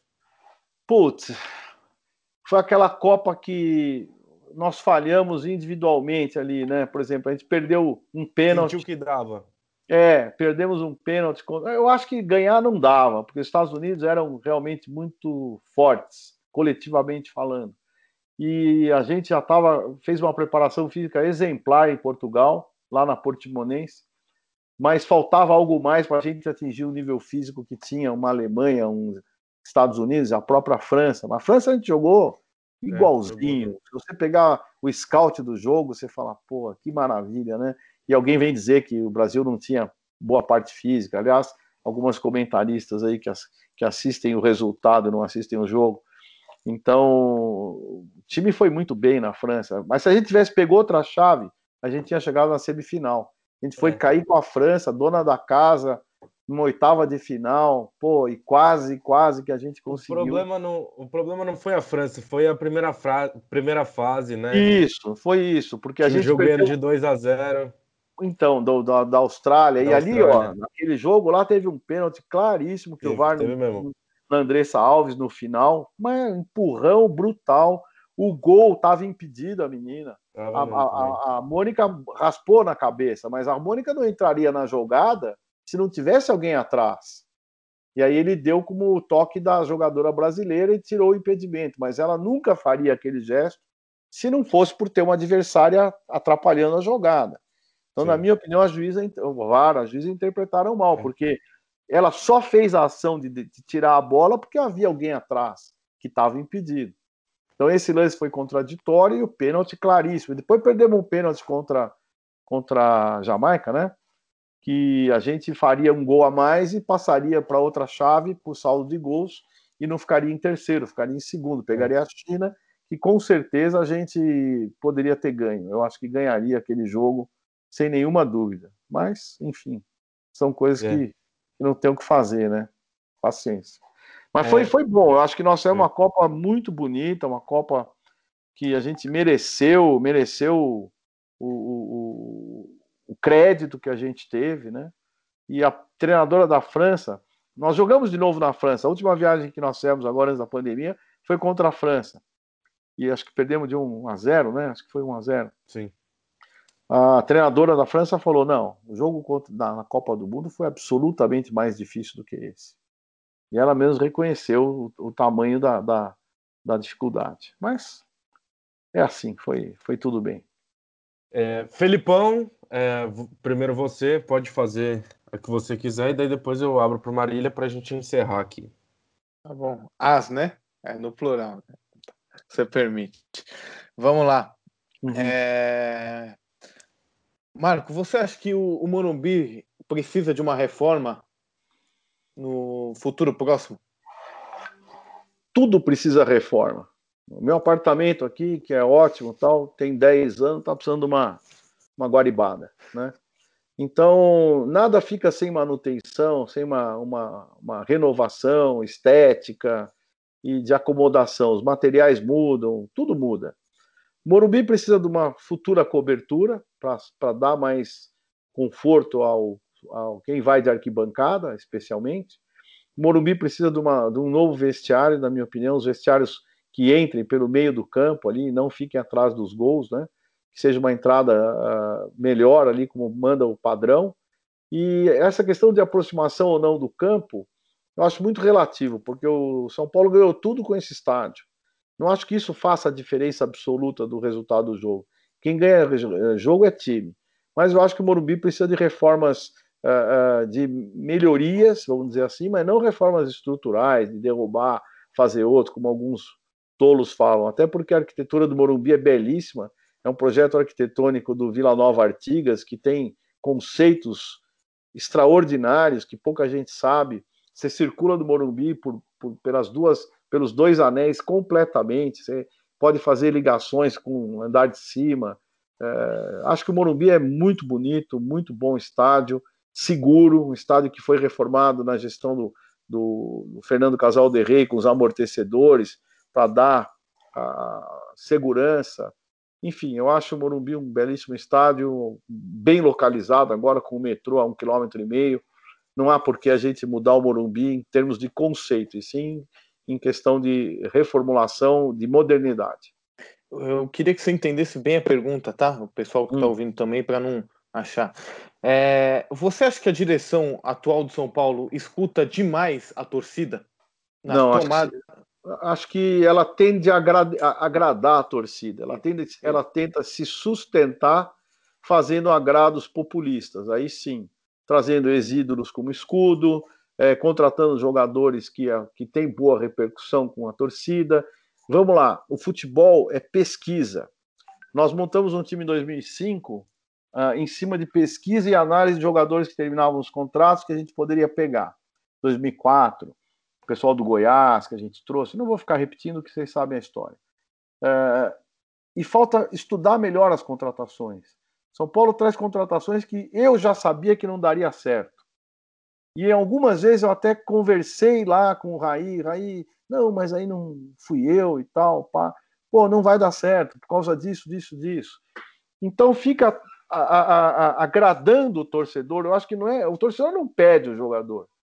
O, o, eu acho que eles têm um canal de, ó, isto vai agradar o torcedor. E aí trazem, se escudam nessas contratações e elas vão caindo uma a uma. E isso vai perdendo dinheiro, credibilidade e ela achando que fez bem feito quando fez mal feito.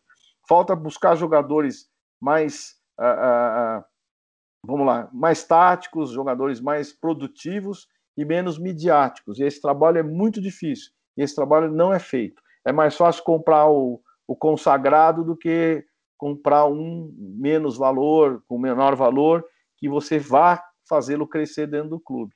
Eles não têm esse tipo de trabalho. Marília, eu vou fazer só mais duas, eu prometo que eu já te passo já. É, caso, independente de quem seja eleito o ano que vem, é, não te chame para fazer parte da direção do, do São Paulo, você aceitaria trabalhar em outro clube? O que você pretende assim? Por... Olha, eu, eu, eu não, nunca trabalharia, nunca trabalharia em clubes é, daqui da capital. E aliás, eles também não queriam. É, quem sou eu para dizer que eu não os quero? Eles não os querem muito mais do que eu. Não me querem muito mais do que eu. E eu não tenho prazer em trabalhar em clube é, rival, mas vamos entender: se o Bahia me chamasse para fazer um trabalho lá, que eu achasse interessante, podia ser que eu fosse. Podia ser que eu fosse. Mas precisa. Eu estou numa idade que tem que ser muito agradável, tem que ser desafiador, tem, mas tem que ter muita seriedade, tem que ser sustentado não dá para aceitar qualquer coisa, né? Já estou numa fase que eu já fiz muita coisa e não vale a pena eu, eu arriscar minha reputação com coisa mal feita. Mas, pô, vamos lá. Hum, o Inter de Porto Alegre, ó, oh, Marcos, você quer vir? Talvez. Eu não tenho muito a vontade, para dizer a verdade, de largada assim, não tenho essa vontade toda. Mas talvez fosse. Às vezes um projeto menor, bem interessante, um Red Bull, assim, podia ser. Fui, já trabalhei no Bragantino, tem lá o Thiago Escuro, que é infinitamente superior a mim, talvez, em termos de, é, de modernidade. É, um cara que está muito bem, gosto dele, mas estou dando um exemplo. Né? Podia ser um clube empresa que saia do zero para começar um trabalho de orientação. Aí sim, mas clubes populares acho muito difícil só para finalizar, eu já te passo, Marília.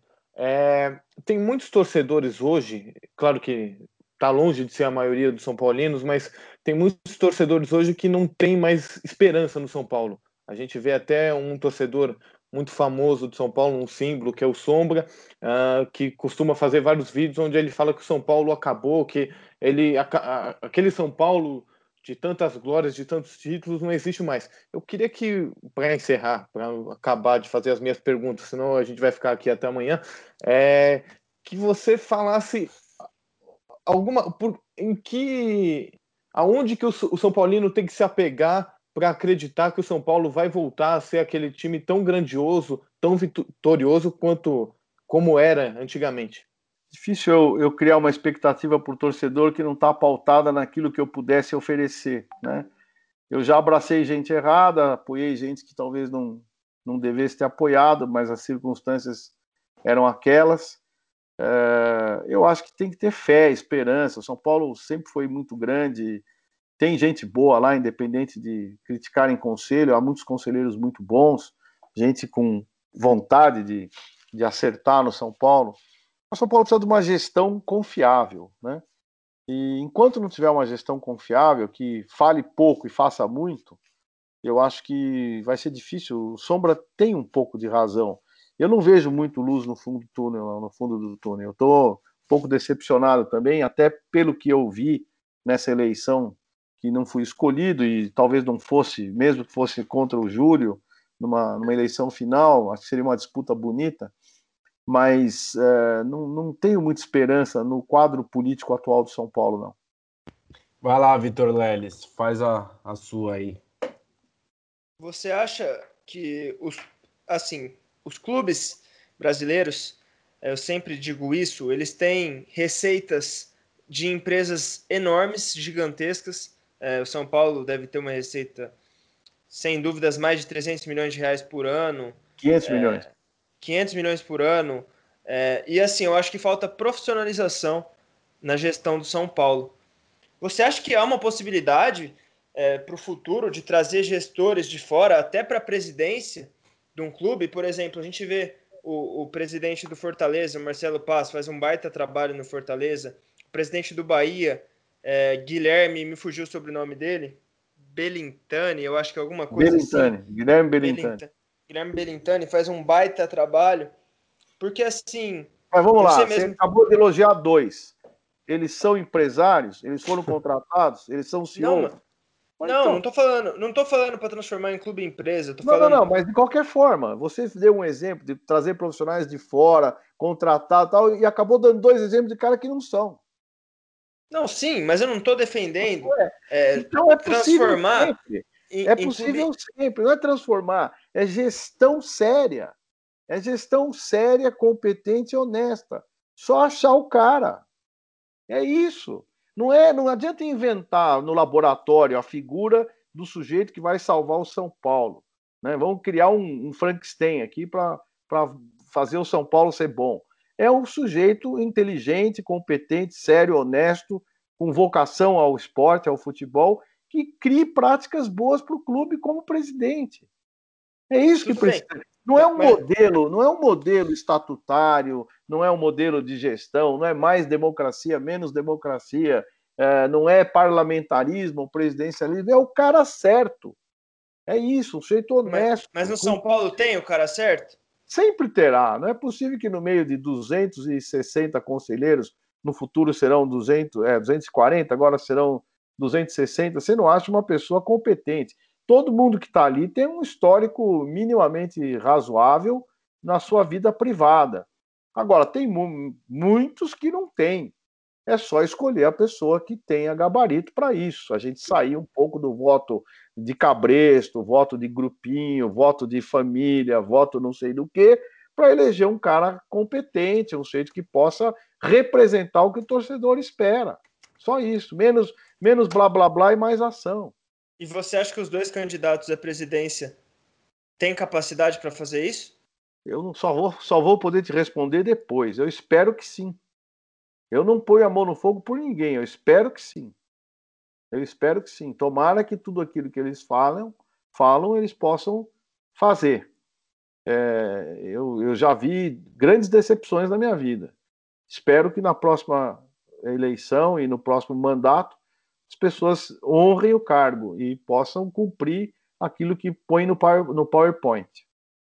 Ah, eu tenho. Acabou, Marília? Quer fazer mais Não, alguma? Eu tenho acabou? mais uma. Então vai, vai. Queria que eu saber um negócio.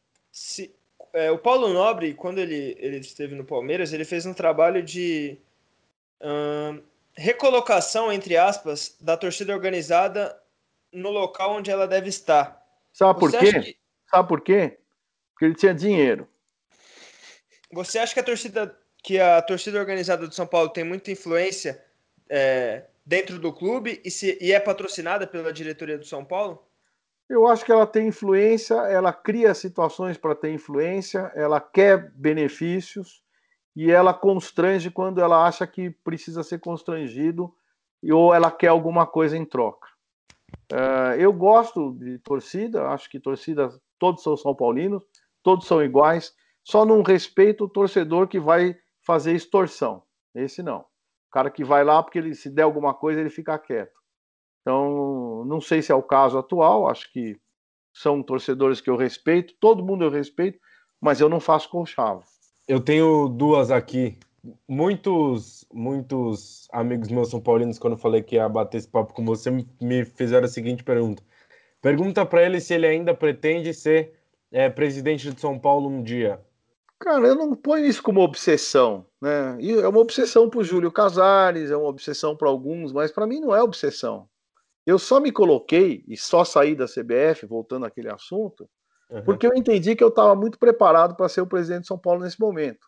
Tá. Por, por, tudo que eu vivi, pela experiência que eu tive agora de, de, de trabalhar no mais alto poder do futebol brasileiro, das relações que eu tenho, network, conhecimento com atletas, relações públicas eu achei que talvez eu pudesse ofertar isso ao São Paulo. Uh, não quer dizer que eu precise ser presidente de São Paulo, a minha história está lá. A minha história está lá, tudo que nós tá. conquistamos, tenho aqui as lembranças, o reconhecimento dos, dos atores disso, que são os atletas, então eu não preciso disso. Realmente eu não preciso. Eu gostaria de oferecer ao São Paulo aquilo que hoje eu tenho como, como conhecimento, como, como experiência, eu acho que eu poderia ajudar o São Paulo como eu ajudei bastante. Embora tenha sido profissional, eu acho que eu ajudei bastante. É, como o Murici ajudou bastante, como outros ajudaram bastante. Agora, isso não é uma obsessão para mim. Se eu não for, minha vida está absolutamente resolvida. É, as conquistas ninguém tira de mim, as faixas de campeão, os quadros na parede estão todos lá. Vai ser difícil alguém pôr quadro na parede como eu coloquei. Mas, obviamente, se eu puder ajudar o São Paulo, eu gostaria, mas isso não significa que eu vá é, cortar as pernas para ser presidente do São é. Paulo. Hoje, sentindo hoje, que é dia 28 de agosto de 2020, que é o dia que a gente está gravando, é, quem você acha que vai ser o presidente de São Paulo? Ah, tem muita coisa para rolar, não dá para saber. Não sei. Acho que os dois candidatos são fortes pelas suas bases eleitorais, pelo por quem eles carregam, os acordos que fazem. Os dois são fortes.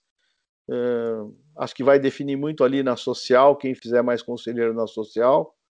Infelizmente, uma eleição muito fechada e, ao mesmo tempo, muito é, de grupos políticos. Né? Não, é, não é o São Paulo que está em primeiro lugar, são as pessoas. Então, é, é assim. É, é, em geral, é assim. Se não fosse assim, o presidente do Senado não seria quem é, o presidente da Câmara não seria quem é. São articulações políticas e eles são eleitos. É, pra, e para a gente encerrar aqui, a tradicional que a gente sempre faz aqui para o nosso convidado, é Marco Aurélio Cunha, é? São Paulino. Boa.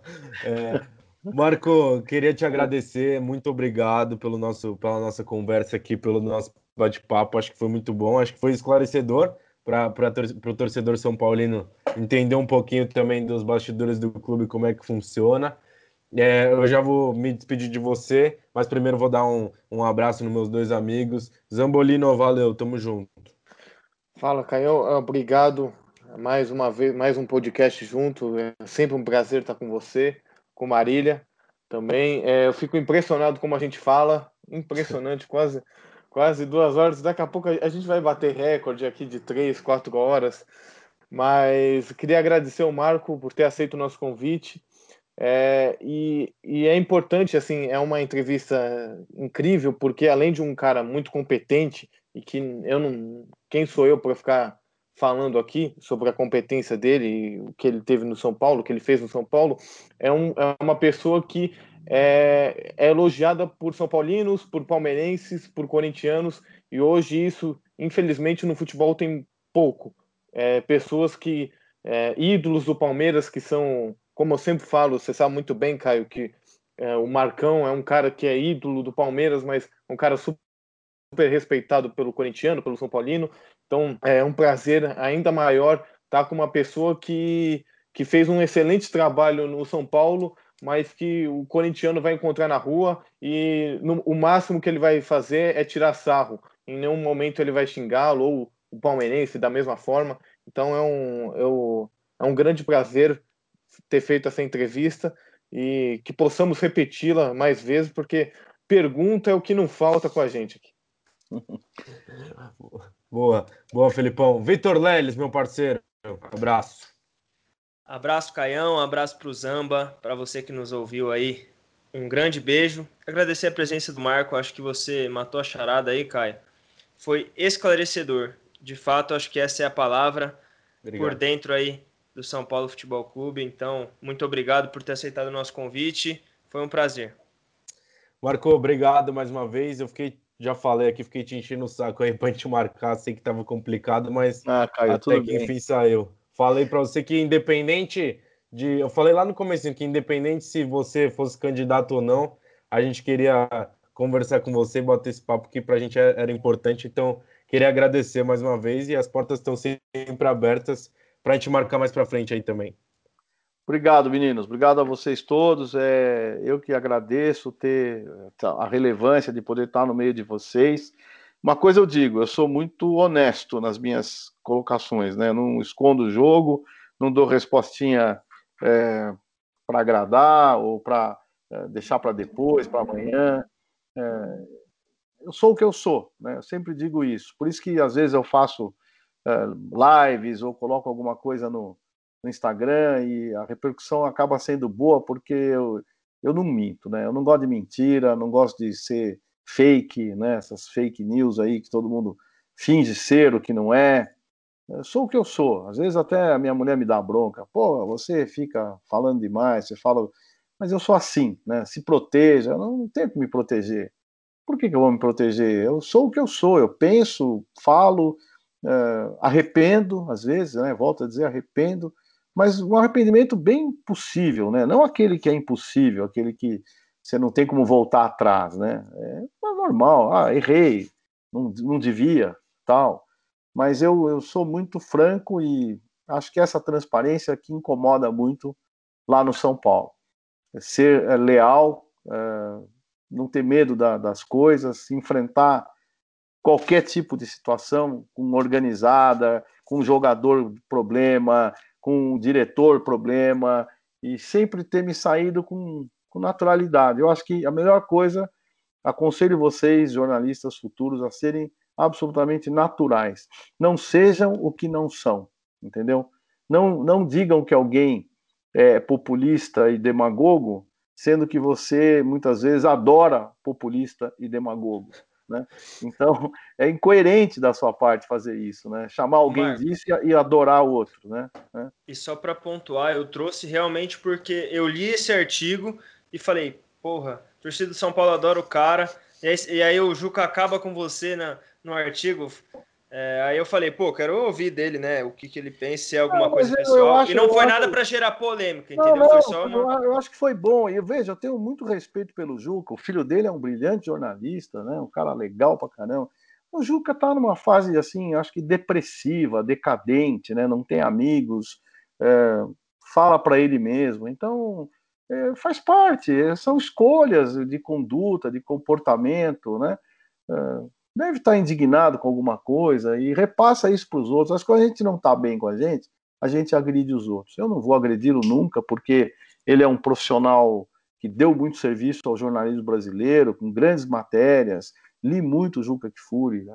fui muito é, é, é, fã das coisas que ele escrevia, mas ultimamente eu acho que ele está muito amargo e destila esse amargor a pessoas que nunca fizeram mal para ele.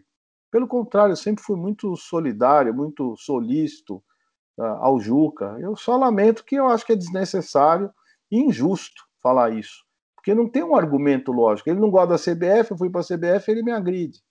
Só que eu fiz bem feito. Eu trabalhei direito. E ele não reconhece isso porque ele odeia. Então, quando a gente odeia, a gente perde o raciocínio crítico. E eu, se eu pudesse sugerir a ele, é que ele odiasse menos e tivesse mais raciocínio crítico com pessoas que nunca fizeram nada para ele. Valeu, Felipão, valeu, Vitor Leles, obrigado, Marco Aurélio Cunha, mais uma vez. Foi um prazer, obrigado a você que nos escutou até aqui. Guilherme Cunha, meu parceiro de vinhetas e sonoplastia, é sempre um prazer estar aqui com todos vocês, espero que tenham gostado, um beijo para todo mundo, até o próximo. Valeu, gente, até a próxima.